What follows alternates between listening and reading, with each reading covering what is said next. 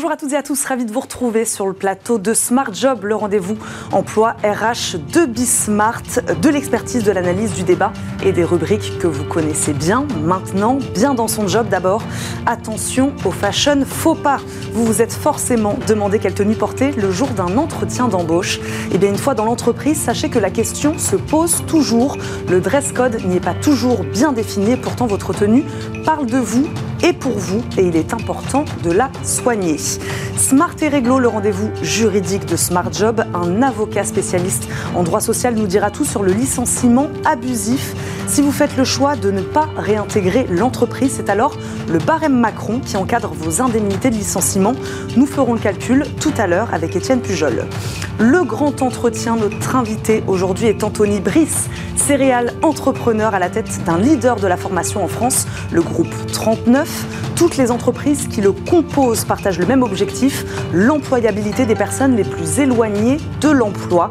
Oui, car cette ambition, c'est celle d'Anthony Brice depuis toujours. Retour donc sur le parcours d'un autodidacte engagé qui fait de cette aspiration une réalité quotidienne sur le terrain de la formation.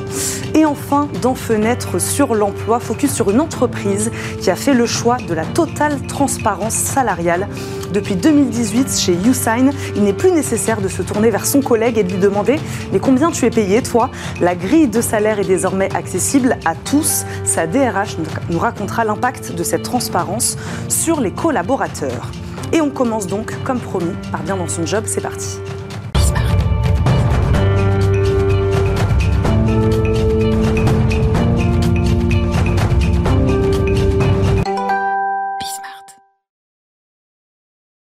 S'habiller au travail Une question anodine, vous me direz, peut-être pas tant que ça. Le dress code n'est pas toujours bien défini dans les entreprises, mais malgré tout, votre tenue dit quelque chose de vous. Elle est aussi le reflet d'une activité, d'une pratique, d'une culture d'entreprise. Nous en parlons euh, aujourd'hui avec Flaubert Villiers, fondateur de la manufacture RH. Bonjour Flaubert. Bonjour Eva. Merci beaucoup de nous accompagner aujourd'hui dans Smart Job. Je le disais, pourquoi le sujet de la tenue vestimentaire peut-il paraître tout à fait anodin? Vous, vous nous dites évidemment aujourd'hui qu'il ne l'est pas. Pourquoi il peut paraître anodin Parce qu'on se dit, bon, ben voilà, je m'habille comme j'ai envie de m'habiller. En revanche, euh, il l'est pas du tout mm. anodin.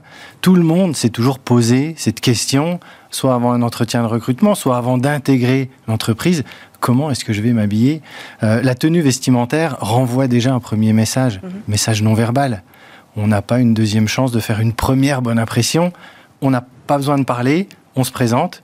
Et notre tenue vestimentaire en dit beaucoup sur nous. Donc voilà pourquoi c'est pas si anodin que ça. Donc là, vous parlez de l'entretien d'embauche. Il y a peut-être d'autres moments aussi où la question se pose en entreprise plus particulièrement.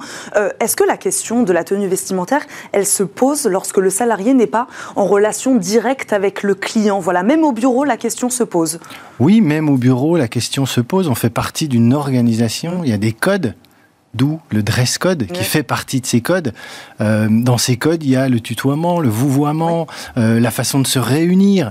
Le dress code fait partie euh, des codes de l'entreprise et donc bah, il faut suivre ce qui se fait dans l'entreprise. Entretien d'embauche, quels sont les principaux moments donc en entreprise où la tenue vestimentaire est particulièrement importante? Alors l'entretien d'embauche, euh, c'est évidemment, vous avez parlé de fashion faux pas tout à l'heure, faut l'éviter celui-là, le fashion faux Mais pas. C'est quoi le fashion faux pas? Le fashion faux pas, c'est euh, arriver dans une tenue alors déjà négligée, on renvoie son image. Euh, et puis peut-être une tenue un peu trop décalée avec la culture de l'entreprise. Nous, on est là, recruteurs, chasseurs de tête, pour accompagner les candidats, les recruteurs internes aussi. Il faut savoir, quand on est candidat, poser la question.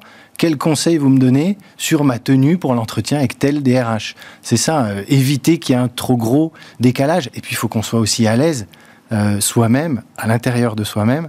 Donc il faut avoir toutes les informations nécessaires pour avoir la tenue adaptée le jour de l'entretien. Qu'est-ce que nos vêtements, moi c'est ça la question que je me pose, peuvent dire de nous? Vous parliez d'arriver pas trop négligé. Euh, voilà, on n'a pas tous la même vision du beau. Mhm. Euh, le tout, c'est de ne pas montrer qu'on n'en a rien à faire? Oui, le tout, c'est de ne pas, de pas être négligé, pas, pas de désinvolture. Euh, voilà, c'est ce qui est important, je pense, dans, dans la tenue vestimentaire. Il y a un sujet Mais on peut aussi. décontracté on peut s'habiller décontracté, ça va dépendre des codes de l'entreprise. Euh, dans le milieu bancaire, j'imagine pas vraiment quelqu'un arriver en sneakers, jeans, pull à capuche. Euh, et inversement, dans un environnement plutôt euh, casual, quelqu'un qui va arriver un jour en costard, même sans cravate, je pense qu'il aura très vite la question de son collègue qui va lui dire Toi, tu as un entretien de recrutement aujourd'hui. C'est pas tout à fait la tenue que tu as l'habitude d'avoir. Mais il y a aussi un point qui est important quand on parle d'entretien de recrutement. Aujourd'hui, il y a la visio. Euh, et la tenue, elle est importante mm. pour celui qui passe l'entretien, le candidat, mais pour le manager également. On a de plus en plus de euh, remarques de candidats qui nous disent J'étais un peu étonné de l'entretien. Le manager, il est au milieu de sa cuisine en tenue de sport. Mm. Là, on a derrière, qu'est-ce qu'on entend? Quelle considération il a mm. pour moi, candidat, pour le poste, pour notre future collaboration Et on sait qu'aujourd'hui, les rapports se sont au moins équilibré entre le recruté et le recruteur. Ah, c'est intéressant ce que vous dites. La question se pose pour les deux. Exactement. Des deux côtés. Euh, est-ce que le dress code est toujours préétabli et même très clair dans les organisations? Alors sur euh, sur certaines fonctions, évidemment, là il y a une tenue à respecter. Mm. Ok, vous parliez tout à l'heure de contact avec la clientèle, donc on va souvent s'appuyer sur le fait qu'il y a de la clientèle. Après le reste c'est assez euh, implicite. Mm. Euh, il y a des choses qui se font. moi je me rappelle, j'ai intégré une société, je suis resté pas mal de temps dans une boîte où un jour, c'était un peu après les années 2005, le CEO est arrivé, il avait des campers. À l'époque, c'était la mode des campers. 15 jours après, tous les patrons de département et des campers, on se demandait s'il n'y a pas un partenariat qui avait été signé. C'est très implicite, il y a un peu de, euh, un peu de charisme, un peu de leadership aussi derrière tout ça. On veut intégrer le groupe, la meute. On suit l'effet de mode. On suit l'effet de mode. Euh, bon, si l'habit ne fait pas le moine, il permet quand même de rentrer dans l'abbaye. Euh, après, il faut rester soi-même. Hein. Je dis surtout mm. pas qu'il faut euh, se transformer soi-même, mais le dress code fait encore une fois partie des codes de l'entreprise. Et vous le disiez, implicite dans certains métiers, dans certains secteurs, notamment dans le milieu bancaire. Hein, vous donniez cet mm-hmm. exemple-là. Il y a des milieux où implicitement on sait comment s'habiller. On sait que voilà, dans le milieu bancaire, on va plutôt être en costard, euh, chemise, euh, cravate. Alors, euh, est-ce qu'on tente le sans cravate ou pas? Après, il y a d'autres environnements. Le retail, c'est quand même plus plus détendu. Donc oui, il y a tous ces tous ces codes implicites, mais on les apprend très vite. Mm. On le voit très très vite. Normalement, au bout de la première journée, on a déjà vite compris. Et dans la, les bonnes pratiques d'intégration, on nous donne les éléments en amont le dress code pour ton premier jour, tu t'habilles plutôt comme ci, comme ça. Et qu'est-ce qu'on fait quand c'est pas le cas? Quand c'est pas clair, quand le dress code n'est pas clair. Il faut poser la question. Il faut poser la question, mais comme, euh, comme souvent dans le management, les non-dits sont source de problèmes. Il faut mm. s'enlever du stress. Et ben, on pose la question mm. à son futur manager qu'on est censé euh, avoir vu entre le moment où on signe sa promesse d'embauche et le moment où on intègre. On échange avec lui. Tiens, tu peux me donner quel conseil pour euh, ma tenue le jour de ma rentrée des classes? Pour euh, voilà, désacraliser un peu le sujet, mais il faut en parler. Flaubert Villiers, la tenue euh, vestimentaire, elle est importante parce qu'elle dit quelque chose de nous, elle dit aussi quelque chose de l'entreprise. Mhm. Euh, elle est le reflet de l'entreprise aussi, c'est peut-être pour ça qu'elle est aussi importante dans la tête de certains, de certains managers, puisqu'on est aussi le reflet de l'entreprise dans laquelle on travaille. Bien sûr, alors on renvoie son image, mais on renvoie l'image de l'entreprise, mhm. on renvoie l'image de son manager, de son département. Donc en effet, la tenue dit des choses sur nous, mais sur notre sur l'organisation, sur les pratiques, sur la vision de l'entreprise, sur son activité. Rien qu'en voyant euh, euh, un collaborateur, la façon dont il est euh, habillé, on peut se dire, bon, lui, il travaille plutôt dans tel ou, tel domaine. Donc ça renvoie énormément de messages. Qu'est-ce qu'il dit, ce petit mouchoir qui dépasse de, la poche de votre veste bah, Il dit que je suis chez Smart Job et Smart, j'avais plutôt envie d'être Smart aujourd'hui. Donc voilà. Et, et, c'est ça qui est important, c'est à un moment donné aussi laisser libre cours à ses envies, son mmh. humeur. Rester soi-même. Rester soi-même. Alors il y a des grands patrons comme Steve Jobs à l'époque qui étaient toujours avec la même tenue. Mm. Ça, ça vient d'une théorie sur la fatigue décisionnelle.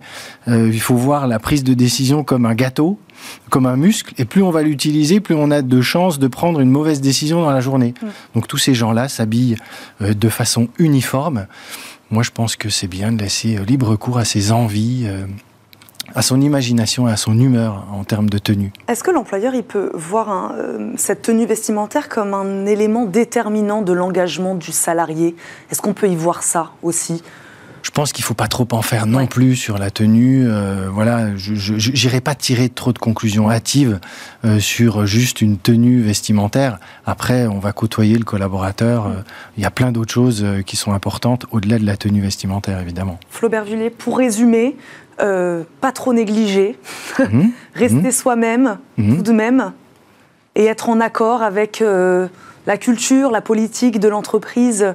On regarde un peu comment ses collègues sont habillés et puis on voit si on est, euh, si on est en accord avec, euh, avec ça. Oui, il faut trouver son code à soi ou son dress code à soi dans, le, dans les codes de l'entreprise. Rester soi-même, évidemment. Il faut être à l'aise.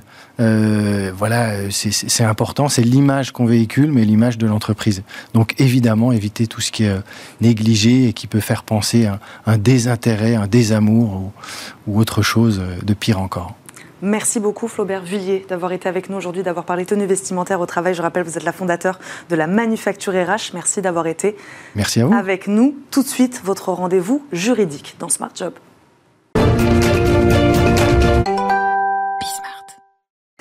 Sans cause réelle et sérieuse, le juge peut annuler votre licenciement. Dans ce cas, deux options s'offrent à vous. Vous pouvez réintégrer l'entreprise ou toucher une compensation financière. C'est le barème Macron qui encadre cette indemnité pour licenciement abusif. Toutes les explications aujourd'hui avec Étienne Pujol, avocat spécialisé en droit social. On le connaît bien dans Smart Job. Bonjour. Bonjour. Merci de nous accompagner aujourd'hui. Qui peut donc attester, première question assez simple, hein, de, la, de la nullité donc d'un licenciement Alors, ça va être le juge en fait qui va se prononcer sur un recours généralement du salarié qui a été licencié mhm. sur la pertinence du licenciement. Et dans ce cas-là, l'avocat du salarié va mettre en avant les raisons pour lesquelles il conteste le licenciement qui a été prononcé. Et il va se fonder sur deux éléments. Le premier, c'est est-ce que c'était une cause réelle et sérieuse? Et puis le deuxième, c'est est-ce que c'est un licenciement nul? Et, les conséquences, on va le voir dans cette chronique, ne sont pas les mêmes puisque la cause réelle et sérieuse, ben, on en a beaucoup parlé parce que ben, c'est le barème Macron qu'il sanctionne, donc euh, un étalon entre 3 mois et 20 mois euh, d'ancienneté, alors que sur la nullité du licenciement, vous venez de le dire, euh, la sanction, c'est la possible réintégration du salarié et le paiement de tous les salaires depuis que le salarié a été licencié. Donc si les procédures, comme en France, elles durent relativement longtemps, pas en 3-4 ans, ben, il va falloir payer 3-4 ans de salaire. Et donc on est largement au-delà du barème Macron. Donc on va parler évidemment des conséquences dans ces deux cas. juste pour comprendre bien, donc dans quel cas le licenciement peut-il donc être considéré comme nul Alors, le licenciement est considéré comme nul sur deux fondements. Le premier, c'est une atteinte à une, liberté fondamentale euh, des salariés. Et le deuxième sont des cas qui sont listés par la loi. Alors, les cas listés par la loi, c'est assez clair puisque la loi le prévoit. Donc, c'est typiquement, on licencie une salariée qui est enceinte. Euh, au motif qu'elle est enceinte. Parce qu'elle est enceinte. Ou un motif euh, fallacieux. mais in fine, c'est bien parce qu'elle est enceinte qu'elle a été licenciée. Ou un salarié protégé qu'on licencie alors qu'on n'a pas obtenu l'autorisation de l'inspecteur du travail travail. Euh, un salarié qu'on licencie parce qu'il a été témoin ou victime de harcèlement moral ou sexuel. Ça, ce sont des, des, cas limitativement énumérés par la loi. Et il y a aussi euh, un licenciement, par exemple, pour les lanceurs d'alerte. On a beaucoup parlé sur, mmh. sur ces plateaux. Euh, les, la loi a évolué en mars dernier sur les lanceurs d'alerte, mais même avant, depuis la loi dite Sapin 2, les lanceurs d'alerte sont protégés. Il est interdit de les licencier pour avoir révélé des pratiques qu'ils ont constatées. Donc ça, ce sont des cas limités mmh. par la loi. L'autre, c'est euh, donc l'atteinte liberté fondamentale du salarié. Et ça, c'est un peu plus ésotérique parce que c'est pas défini par la loi. Euh, c'est pas défini non plus. Les libertés fondamentales ne sont pas définies par la loi. c'est pas défini par la loi, et donc ça va être apprécié au cas par cas. L'exemple le plus topique, on en parle beaucoup en ce moment, notamment dans certains, euh, pour, certains cadres, mmh. c'est euh, l'atteinte à la liberté d'expression euh, du collaborateur. C'est-à-dire le collaborateur a le droit de s'exprimer, de critiquer le management, l'actionnaire, que sais-je, mais et donc s'il est sanctionné pour avoir aux yeux de son employeur trop parler, eh bien là, ça peut être considéré comme une atteinte à sa liberté fondamentale d'expression et donc le licenciement peut être nul. Et donc ça, c'est le juge qui le décide. Et ça, c'est le juge qui le décide sur saisine du Conseil des prud'hommes. Et on voit une pratique, et c'est pour ça que c'était aussi intéressant de faire le point avec vous ce matin, euh, c'est une pratique qui se développe beaucoup chez les avocats de salariés pour contourner justement le barème Macron. Ça fait plus peur à mm. un employeur d'être poursuivi pour nullité du licenciement que pour juste une absence de cause réelle et sérieuse où on sait qu'elle va être le plafond d'indemnisation prévu par le barème Macron. Donc les sanctions attachées à un licenciement nul Alors, les sanctions, c'est euh, le droit pour le salarié à être réintégré. Mm. C'est-à-dire que le salarié peut très bien dire, nonobstant tout ce qui s'est passé mm. et tout ce que j'ai subi, notamment quand il était victime de harcèlement sexuel ou moral, euh, je veux réintégrer l'entreprise parce que je n'ai pas trouvé de travail ou le nouveau travail que j'ai mm. ben, ne me satisfait pas, etc. Et donc, il a un droit, l'employeur ne peut pas s'y opposer, à être réintégré dans l'entreprise. Et donc, l'employeur le réintégrant, il va être obligé de payer tous les salaires qui, ont, qui auraient dû être versés aux salariés pendant toute sa période d'absence. Il va devoir rembourser à Pôle emploi les éventuelles indemnités que Pôle emploi aura versées aux salariés euh, dans l'intervalle, puisque mmh. Pôle emploi a versé des indemnités qu'il n'aurait pas dû verser, puisque le licenciement est censé avoir été nul. Et, euh, et, voilà. Donc, et plus, évidemment, une éventuelle indemnisation euh, du, du, préjudice subi que le, que le Conseil des prud'hommes et la Cour d'appel ordonneront. Si le salarié ne souhaite pas être réintégré, ça peut arriver compte tenu des circonstances. Et bien Sur la réintégration juste des salariés, dans les faits, ça arrive dans la pratique? Euh, Ça arrive. Ça arrive. Ça arrive. Alors souvent, ça arrive pour euh, renégocier un départ derrière, en ayant bénéficié des salaires euh, par le passé. Donc c'est extrêmement contraignant pour l'employeur et donc il vaut mieux prévenir le coût en amont plutôt que de risquer en aval de devoir payer une douloureuse qui va être très très importante. Donc dans le cas, pardon, et dans le cas où il ne réintègre pas l'entreprise. Dans le cas où il ne réintègre pas, eh ben là l'indemnité est à minima de 6 mois de salaire et donc correspondante là aussi au salaire qu'il aurait versé. Mais en plus, le contrat étant rompu, eh bien, il y a euh, les indemnités de licenciement qui, le cas échéant, n'ont pas été bien calculées, euh, le préavis qui a potentiellement été mal calculé, les congés payés qui ont été acquis dans l'intervalle, etc., etc. Donc là aussi, euh, financièrement, la sanction est hmm. extrêmement importante. Qui fait ce petit calcul-là? Alors ça va être le Conseil des prud'hommes qui est, ou la Cour d'appel, enfin les juges du fond qui vont étalonner le, montant de l'indemnisation, évidemment sur demande du, de l'avocat du salarié et le cas échéant contesté à titre subsidiaire par l'avocat, puisque l'avocat de l'employeur, pardon, puisqu'il va d'abord dire que le licenciement est bien valable, hmm. et ensuite dire si vous considérez que le licenciement est nul, eh bien le montant de l'indemnité va être de temps et non pas comme le prétend l'avocat du salarié de temps. J'aimerais qu'on revienne sur ce que vous disiez, une manière de contourner le barème Macron. Donc, c'est-à-dire que pour le salarié, euh, mieux vaut un licenciement nul. Oui. C'est ça. Mieux vaut un licenciement nul qu'un licenciement euh, pour cause réelle et sérieuse, puisqu'il y aura ce barème. Euh, et le licenciement nul, alors je dis mieux, mieux vaut, il faut quand même qu'il y ait un fondement juridique. Bien hein. sûr. mais typiquement, on a eu un arrêt mercredi dernier sur les lanceurs d'alerte. Mm. une salariée avait alerté sa hiérarchie, puis la, le comité type de son groupe, c'est un grand groupe de défense nationale euh, qui était son employeur, de fait qu'elle considérait comme devant relever euh, de son alerte. Il se trouve que l'enquête interne a déterminé que les faits n'étaient pas sanctionnables. En revanche, euh, cinq jours après, euh, une procédure de licenciement a été diligentée par les personnes qu'elle visait dans son alerte, comme par hasard, et elle a demandé en référé à ce que le licenciement qui a été prononcé contre elle pour des motifs dits de dégradation de la qualité de sa prestation de travail, en fait, était fondé sur l'alerte qu'elle avait, qu'elle avait diligentée. La Cour de cassation, mercredi dernier, a effectivement considéré que l'employeur devait justifier que le motif du licenciement était totalement étranger à l'alerte que cette salariée avait euh, fait en interne. Donc vous voyez, c'est extrêmement important pour l'entreprise, en amont d'une procédure de licenciement, de bien cadrer ce pourquoi la personne va être licenciée. Le barème Macron, est-ce qu'il est intéressant pour un salarié qui est licencié? Alors, il, est, il est intéressant en ce sens qu'il euh, il est euh, encadré, donc mm. on sait en gros mm. quel est le minimum, quel est le maximum, et puis après le juge va, va évaluer quel est le montant de la, de, du, préjudice réel subi mm. par le salarié. Mais évidemment, le, salarié, s'il estime que le fondement de son licenciement, quoique normalement fondé sur une cause réelle et sérieuse, est effectivement une nullité, il vaut mieux qu'il se prononce sur le cas de la nullité. Et donc contourner. Et contourner le barème Macron.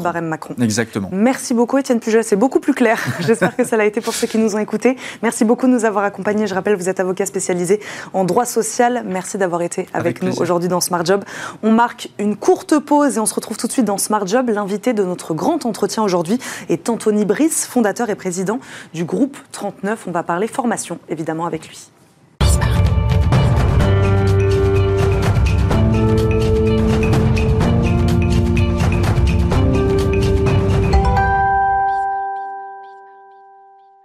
Le grand entretien, nous recevons aujourd'hui Anthony Brice, autodidacte, entrepreneur infatigable, spécialiste des questions de la formation et de l'insertion professionnelle, président et fondateur du groupe 39, un groupe qui rassemble aujourd'hui une vingtaine d'entreprises, toutes partageant un même objectif, celui d'amener à l'emploi des personnes qui en sont éloignées.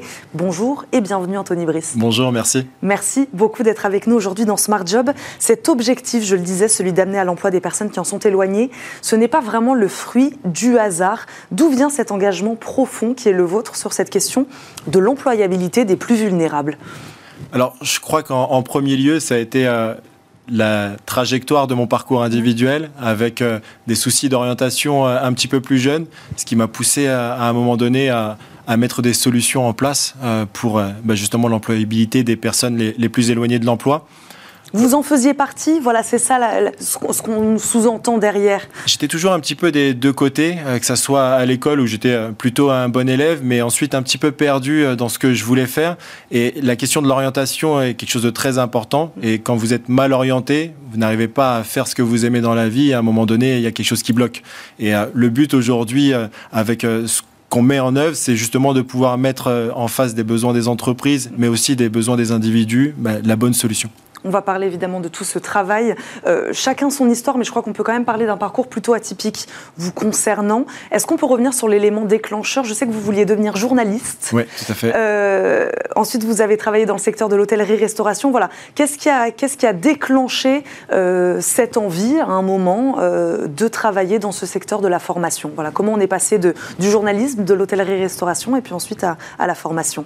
Alors, initialement, c'est beaucoup de frustration. Le fait de ne pas pouvoir mener le projet que je voulais euh, dans le journalisme euh, initialement euh, m'a poussé un petit peu à, pouvoir aider les, autres sur le sujet. il y a eu la partie hôtellerie-restauration qui a été alimentaire au départ, et puis j'ai été pris dans une aventure entrepreneuriale avec deux patrons qui ont été super, super avec moi ils m'ont donné un petit peu ce, goût de l'orientation parce qu'ils inspiraient. Et c'est ce que je voulais faire à travers, à travers l'œuvre de, Groupe 39. Euh, pourquoi la formation, euh, c'est l'outil, selon vous, le plus efficace, vous auriez pu en choisir un autre, de lutte contre les inégalités? Euh, les, luttes contre les inégalités, il y a la richesse, il y a le savoir, et je crois que le, savoir amène à, la richesse. Aujourd'hui, avec le groupe 39, et initialement, c'était pouvoir offrir les compétences d'une manière assez rapide, sans barrière, sans question de financement, etc. Et c'est pour ça qu'aujourd'hui, au sein du groupe 39, vous avez la partie marché public mmh. qui permet d'aller chercher des publics très éloignés de l'emploi. Euh, il n'est pas question de moyens, il n'est pas question de débourser des sommes inconsidérées pour, euh, pour pouvoir monter en compétences. Euh, vous créez, je crois, votre première structure, Tutosmi, ça. avec 15 000 euros. Expliquez-nous le concept initial de Tutosmi. Alors, j'ai mis cet argent de côté au tout départ pour, pour monter Tutos. Et initialement, Tutos était une plateforme de mise en relation uniquement euh, de l'intermédiation. On voulait euh, s'accrocher au savoir et, être dans ce secteur-là, mais il n'était pas question de, compétences pures et dures au fur et à mesure des contacts avec les différents... Donc de mise en relation entre formateurs Alors oui, pardon. Vous aviez d'un côté des gens qui voulaient transmettre, donc des formateurs, et de l'autre côté des gens qui voulaient apprendre. On était sur du particulier. Au fur et à mesure, il y a des organismes de formation qui nous ont contactés parce qu'il y avait une réelle richesse dans le vivier de formateurs. Et à ce moment-là, il y a un modèle qui s'est euh, qui s'est dessiné et on a commencé à déléguer les formateurs du collectif aux organismes de formation. Et c'est là qu'il y a eu euh, euh, qu'il y a eu cette espèce de jonction avec le réel monde de la formation. Où auparavant c'était que de l'intermédiation. Mm. Et Tutos est devenu un acteur très important du secteur de la formation. On a travaillé avec des centaines de centres de formation, on leur a mis à disposition les formateurs. Et au fur et à mesure, ça a grossi. On a acquis un centre de formation et c'est à ce moment-là qu'est né groupe 39. Comment vous en avez fait un modèle viable? Il y avait un besoin sur ce, sur ce secteur-là? C'était euh, c'était vraiment difficile au départ parce que on partait de euh, mettre en relation euh, quelques heures et le modèle économique n'était pas viable du tout. Et c'est à ce moment-là que les économies les, les, 15 000 euros ont fondu. Et le modèle a été trouvé assez assez rapidement. Je dis assez rapidement parce que ça peut prendre parfois des années. Là au bout de huit mois grâce aux centres de formation euh, qui nous ont mis la main à la pâte, euh, on a pu trouver un modèle assez viable puisque les formations durent 3, 4, 5 mois et notamment dans l'insertion. Et à partir de ce moment-là, on commençait à générer du revenu sur du long terme alors qu'auparavant on n'était que sur quelques heures on peut parler de succès entrepreneurial pour vous avec Tutosmi, euh, qui vous a emmené ensuite à la tête du groupe 39. Euh, malgré tout, on a l'impression que vous ne défendez pas ce, principe de la méritocratie, euh, du quand on veut, on peut. Votre parcours le montre et malgré tout, vous cherchez toujours à aider ceux qui n'ont pas les mêmes chances. Ça, a été toujours pour moi le, premier vecteur et je crois que c'est, on parlait la dernière fois des faiblesses et des forces, c'est l'une de mes faiblesses, de vouloir toujours aider parce que bah, parfois vous avez forcément des déceptions. Mm. Après, c'est vraiment compensé euh, par le nombre de personnes euh, qui méritent vraiment qu'on les accompagne et qui réussissent à la fin.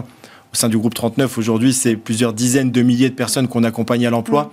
Et euh, avec, avec Tutosmi, initialement, c'était aussi ça le but, pouvoir aider les formateurs. Est-ce que vous, sur votre parcours, vous en avez rencontré des entrepreneurs un peu comme vous, partis de rien, mais dont, voilà, dont les projets n'ont pas forcément abouti? Alors, parti de rien, non, j'ai pas, j'ai eu des entrepreneurs qui m'ont beaucoup inspiré, euh, mais qui avaient déjà des, bagages derrière eux. Euh, maintenant, partir de rien et surtout dans le secteur de la formation, euh, ça peut parfois avoir donné l'impression que c'est de l'entre-soi. ça reste une catégorie sociale euh, très élitiste, non pas dans la capacité à fédérer, mais euh, ça reste des niveaux intellectuels assez importants. Et quand vous ne l'avez pas au départ, euh, il, faut, bah, il faut grandir et c'est comme ça que, comme ça que j'ai fait. On n'en a pas parlé. Quels sont les publics aujourd'hui, selon vous, les plus éloignés de l'emploi?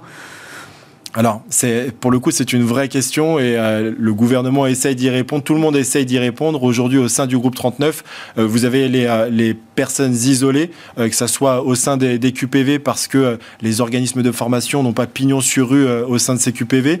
vous avez les chômeurs de longue durée où c'est parfois difficile de, retrouver un emploi après des périodes d'inactivité. Mais je vous apprends rien sur le sujet. Ça, c'est des, des, informations qui sont publiques avec Asofac qui fait partie du groupe 39. On va euh, travailler un peu plus sur des niches, euh, notamment euh, ce qu'on appelle les NITS, avec les publics qui sont très accrochés au digital, mais qui ne sont pas visibles par les, par les pouvoirs publics. Euh, voilà, ça fait partie un petit peu des niches euh, euh, qu'on essaie de développer. Et c'est à ces publics-là que vous vous adressez aujourd'hui avec le groupe 39 Alors, vous savez, il y a une multitude de, publics aujourd'hui au sein du groupe 39, mais quand je vous parlais de cette niche-là, c'est effectivement aujourd'hui des, actions qui sont très centrées, mmh. qui sont très prioritaires pour nous parce qu'on est accompagné par les pouvoirs publics sur le sujet.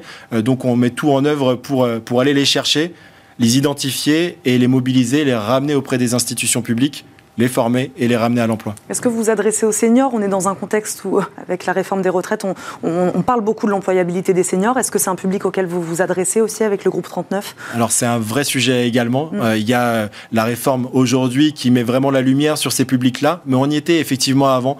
Euh, au sein de Tutosmi, mm. les formateurs, il y en a beaucoup qui sont issus à la base du milieu du travail, de l'entreprise, qui viennent mettre leurs compétences au profit de la formation en passant simplement une formation de formateur pour adultes avec nous ou avec d'autres acteurs euh, pour ensuite venir transmettre leur savoir. Donc pour moi, les seniors, il y a vraiment un sujet sur leur reconversion euh, pour pouvoir euh, entrer dans le monde de la transmission. Bon, on bascule un peu hein, de votre parcours entrepreneurial à ce que vous faites aujourd'hui avec le groupe 39. Comment de Tutosmi on est passé à un groupe 39 alors ça a été une succession de belles opportunités. Vous aviez au préalable Tutosmi qui a doublé de taille chaque année, qui est devenu euh, limite trop gros pour exister tout seul.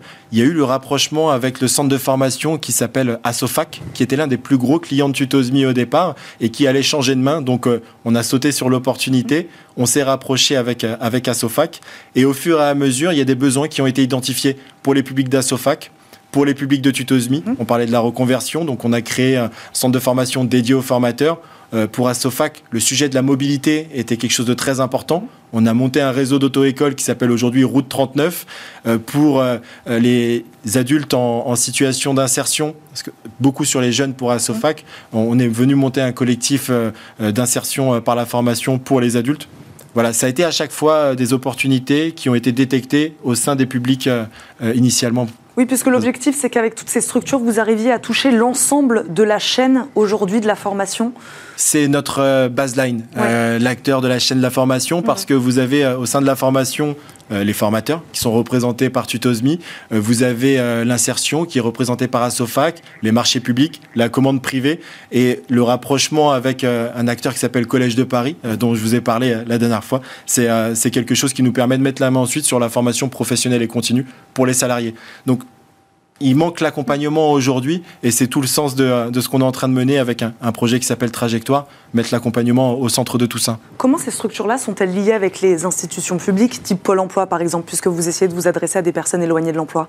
Pôle emploi est un formidable, un formidable acteur pour Asofac, euh, puisque Asofac répond à de la commande publique. Donc Pôle emploi vient euh, solliciter les différents acteurs du secteur Asofa qui répond en concurrence avec l'ensemble des organismes de formation en France et vient euh, soit gagner ses marchés ou soit être en, en co-traitance, en sous-traitance avec d'autres acteurs euh, pour pouvoir justement toucher ces publics-là. Et comment ces entités sont-elles liées entre elles également, toutes ces entités du groupe 39 De quelle manière elles travaillent entre elles? Alors c'est une chaîne de valeur pour moi au sein du groupe 39 puisque vous avez euh, euh, un pôle, euh, une entreprise qui gère du contenu pédagogique, de la formation à distance, qui vient mettre à disposition ses ressources d'Assofac. Mm. vous avez Route 39 qui vient mettre à disposition tout un système d'infrastructure lié à la mobilité pour Assofac. Vous avez Tutosmi qui vient mettre à disposition ses formateurs mm. pour les différents acteurs de la formation. tout ça crée une espèce de chaîne de valeur qui, pour nous, est essentielle et c'est sur ça que repose tout. Alors c'est risqué parce que quand vous avez un, acteur au sein du groupe euh, euh, qui baisse d'activité ou qui perd un marché, ça peut arriver. Euh, voilà, ça crée parfois des difficultés, mais au final, je crois qu'on est, on est content de, ce modèle-là.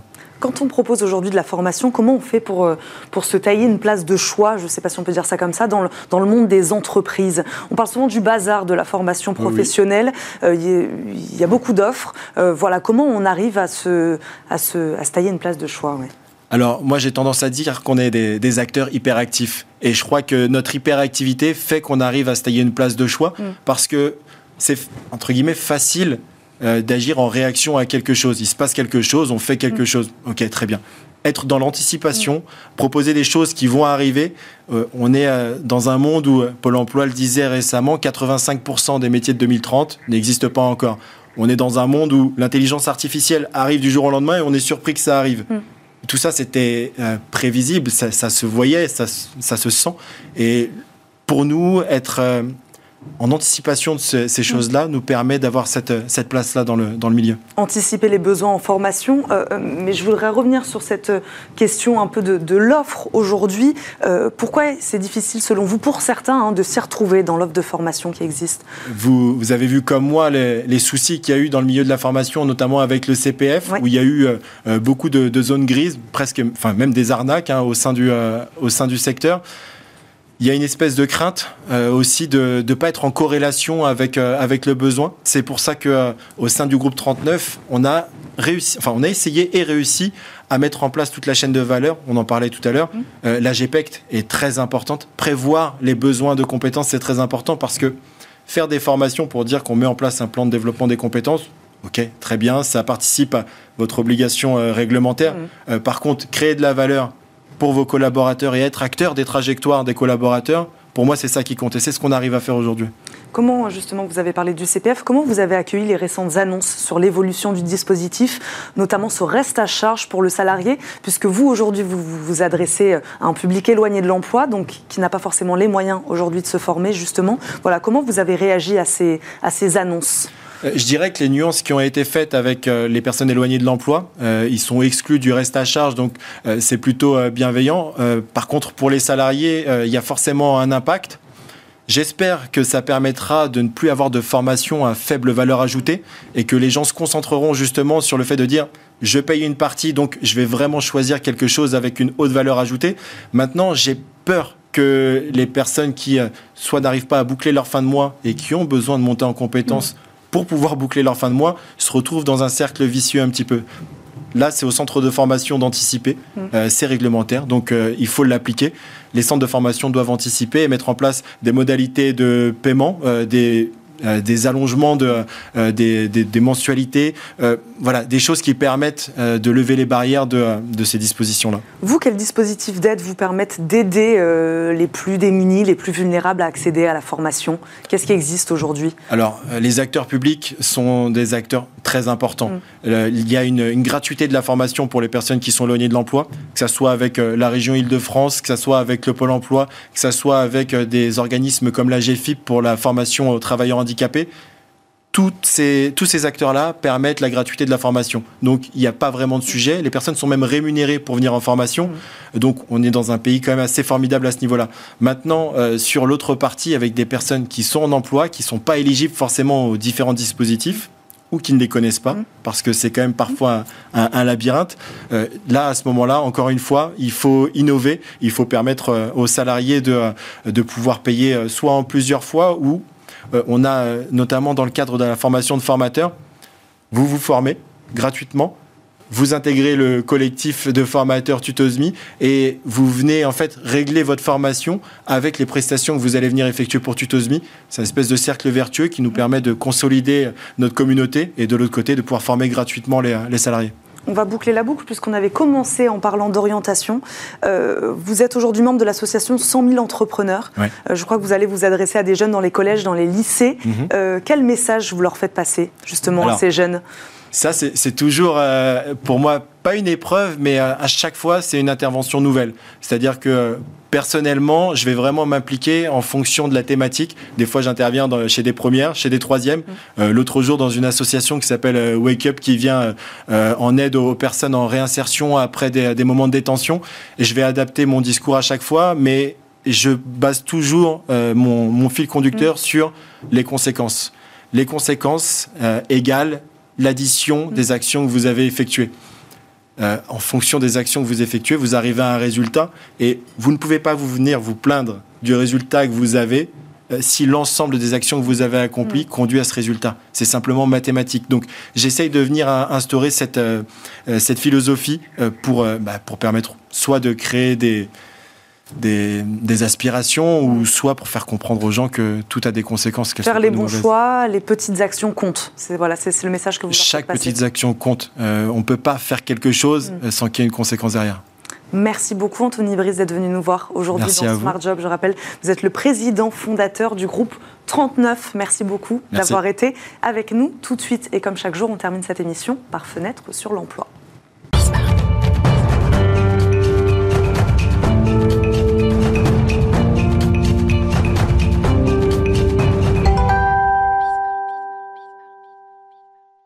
Plus en plus d'entreprises osent la transparence salariale. Fini-le. Et toi, tu as été augmenté dans ces structures. Désormais, tout se sait. La grille des salaires est accessible à tous les collaborateurs. Il suffit d'aller la consulter. Certaines organisations l'ont fait pour aider les salariés à se projeter ou encore pour éviter les écarts de salaire hommes-femmes. Nous en parlons aujourd'hui avec une DRH d'entreprise qui a passé le cap de la transparence salariale depuis 2018 déjà. Christina Colac, DRH de YouSign, entreprise qui a développé un outil de signature électronique. Elle nous accompagne. Bonjour. Bonjour. Merci beaucoup d'être dans Smart Job aujourd'hui avec nous. Pourquoi en 2018 vous avez fait donc ce choix de la transparence des salaires? Alors, je pense que le premier point, c'est l'engagement. Euh, l'engagement des personnes passe entre autres par la transparence, s'ils ont accès à l'information et puis surtout si euh, euh, ils peuvent aller voir par eux-mêmes. je pense que c'est beaucoup plus facile qu'essayer de se renseigner et surtout éviter les frustrations qui peuvent en couler. Donc l'ambition, engager ses collaborateurs, c'était le premier objectif. Est-ce que vous parlerez d'une mise en place fluide? Voilà, est-ce que ça a été facile à mettre en place? Alors, ce n'est jamais facile parce que pour le mettre en place et pour être transparent sur un sujet pareil qui mm. tient vraiment cœur à, nos salariés, euh, il faut vraiment être parfait. Il faut qu'elle euh, soit bien faite, mm. que les règles soient mises en place. Cependant, la mise en place était plutôt fluide en interne euh, avec les salariés parce qu'ils l'ont accueilli, bien sûr, avec les bras ouverts. Mm. ils étaient très, très intéressés et surtout, ils peuvent aller la consulter à n'importe quel moment par eux-mêmes. Alors, je crois qu'il y a plusieurs degrés aujourd'hui de transparence des salaires. vous, vous avez fait quoi? Le choix de la transparence absolue sur tous les salaires de l'entreprise? Comment ça marche? Alors, effectivement, les salaires, les possibilités d'évolution ou le salaire qu'on aura à un, autre un prochain step de, carrière, mm. ils peuvent aller les voir par eux-mêmes. Mais on a effectivement adopté une transparence totale où euh, ils ont accès à tous les salaires de toutes les personnes existantes également chez Usain aujourd'hui. Sur quels critères euh, vous décidez des hausses de salaire? Alors, la grille de salaire, elle est adossée à, un plan de carrière, on va dire, qui est défini par rapport à chaque euh, euh, job chez nous, chaque travail, chaque spécialité. Et en fonction de ça, ils savent euh, ce qu'ils doivent faire pour passer à un prochain niveau et donc avoir une augmentation de salaire qui n'est pas juste en fonction de bon vouloir du manager. Donc ça, c'était très clair pour vous en interne. Ça l'est maintenant pour eux. C'est-à-dire que les salariés peuvent consulter cette, cette grille des salaires et d'augmentation des salaires. Exactement, et aussi savoir ce qu'ils doivent faire pour passer à un, prochain niveau de salaire ou même dans, dans, dans leur carrière. Vous disiez accueilli avec les bras ouverts euh, la transparence des salaires. Très concrètement, comment ça a été perçu par les collaborateurs dans l'entreprise? Qu'est-ce que ça a changé, même dans leur manière de communiquer? Euh, bah, Déjà, je pense que ça enlève énormément de questions non dites euh, et énormément de frustration. Donc, dès le moment où on a accès à une information par nous-mêmes, c'est beaucoup plus facile. Si on a toujours des questions, on peut les poser. mais ce qui était intéressant, c'est aussi, bah, on voit qu'ils aiment bien comparer un petit peu par rapport à leurs collègues, se dire Mm. aussi qu'ils évitent cette frustration à se comparer, à se dire pourquoi moi j'ai pas ce salaire-là. Là, c'est quand même assez simplement expliqué et, euh, et c'est super intéressant euh, d'en débattre même en interne de euh, comment est-ce qu'on peut l'améliorer parce qu'on est passé par plusieurs différentes grilles de salaire ouvertes. On est, je pense, à une troisième version au bout de quelques années, mais ils trouvent ça très intéressant. C'est intéressant. Donc c'est un dispositif qui évolue. C'est ce que vous nous dites depuis 2018. Il a évolué et vous faites participer les salariés, les collaborateurs à cette à cette évolution, à cette élaboration. Alors, sur l'élaboration, hmm, pas vraiment. On prend euh, en tout cas euh, leurs avis et mm. leurs envies mm. euh, de ce qu'ils aimeraient avoir. En fonction de ça, on crée des stratégies, après des projets pour faire évoluer effectivement la grille de salaire. mais ce n'est pas eux qui la font comme ça. Et puis surtout, cette grille de salaire, en fait, les salaires qu'on choisit, ils ne sont pas choisis juste mm. comme ça par hasard. On fait des gros benchmarks qui prennent des mois chaque année pour réviser cette grille de salaire et la mettre à jour. Ça prend du temps donc. Et effectivement. euh, la transparence euh, des salaires, vous le disiez vous, euh, avec un objectif initial d'engager, de mieux engager ses collaborateurs. On, en parle aussi beaucoup euh, pour réduire les écarts de salaire, mhm. notamment entre les hommes et les femmes, même si ce n'était peut-être pas l'objectif ou l'ambition. Est-ce que c'est une conséquence in fine que vous, que vous remarquez là aussi, que finalement, d'avoir mis en place cette transparence, ça a réduit les écarts? Alors, on n'avait pas beaucoup d'écart à la base, euh, parce que ça a toujours été... Euh, il n'y avait pas de sujet, en tout cas, euh, surtout pas dans une entreprise comme ça. Et nos, deux fondateurs à l'époque, ils étaient sûrs de ce qu'ils voulaient faire, donc ça n'a jamais été le cas. cependant, effectivement, ça permet de le garder, tout en ayant une croissance quand même incroyable. Je vous donne un exemple de YouSign. Mm. Il y a deux ans, on était une soixantaine de salariés, aujourd'hui on est 200 au fur et à mesure de développement et de croissance des salariés, bah, on peut peut-être se perdre si on n'a pas une base euh, quand même assez, euh, assez mm. solide. Et euh, cette grille de salaire, je pense que c'est une, une des, des, points de, de, notre base solide. Vous disiez passer de 60 à 200 collaborateurs, une manière de les engager, une manière d'attirer les talents aussi. La transparence des salaires, c'est une manière d'attirer les nouveaux talents? Bien sûr, et aussi évaluer une personne tout au, au, fur et à mesure du processus de recrutement mm. nous permet de savoir où est-ce qu'on la met. Euh, sur cette grille de salaire. Euh, et, aussi de justifier en interne pourquoi quelqu'un a été embauché à tel niveau de salaire ou pas. Donc en fait, ça facilite et ça fluidifie, euh, je pense, les process. Pourquoi, selon vous, aujourd'hui, les entreprises sont aussi peu nombreuses à mettre en place cette transparence des salaires? C'est 13% des entreprises françaises qui ont mis en place voilà, la, transparence salariale. voilà, qu'est-ce qui, selon vous, bloque encore? Alors, je, je, pense que ça peut être aussi, euh, s'ils avaient mal commencé, on ne peut pas changer mm. les salaires euh, comme on veut. Euh, euh, les lycées, en tout cas en fonction d'une grille de salaire, ça coûte très très cher. Mm. Ça veut dire que les personnes qui ne sont pas au niveau, il faut les augmenter. On sait très bien qu'avec toutes les charges salariales et patronales chez nous, ça représente beaucoup. Est-ce que les entreprises sont prêtes ou mm. pas à investir? Parce que ça, c'est un point qui est quand même assez important. Au moment où on a mis en place la grille de salaire, notre, nos charges salariales, on va dire, en, termes d'entreprise, ont augmenté de 10 à 15 Donc, il faut être prêt à pouvoir l'absorber. Il faut être prêt à investir. Merci beaucoup, Christina Colac, de nous avoir accompagnés aujourd'hui. Je rappelle, vous êtes la DRH de YouSign. Merci beaucoup d'avoir été avec nous. Merci, à vous de nous avoir suivis. Vous retrouverez bien sûr Arnaud Ardouin à la présentation de ce rendez-vous. Moi, je vous dis à très vite sur Bismart.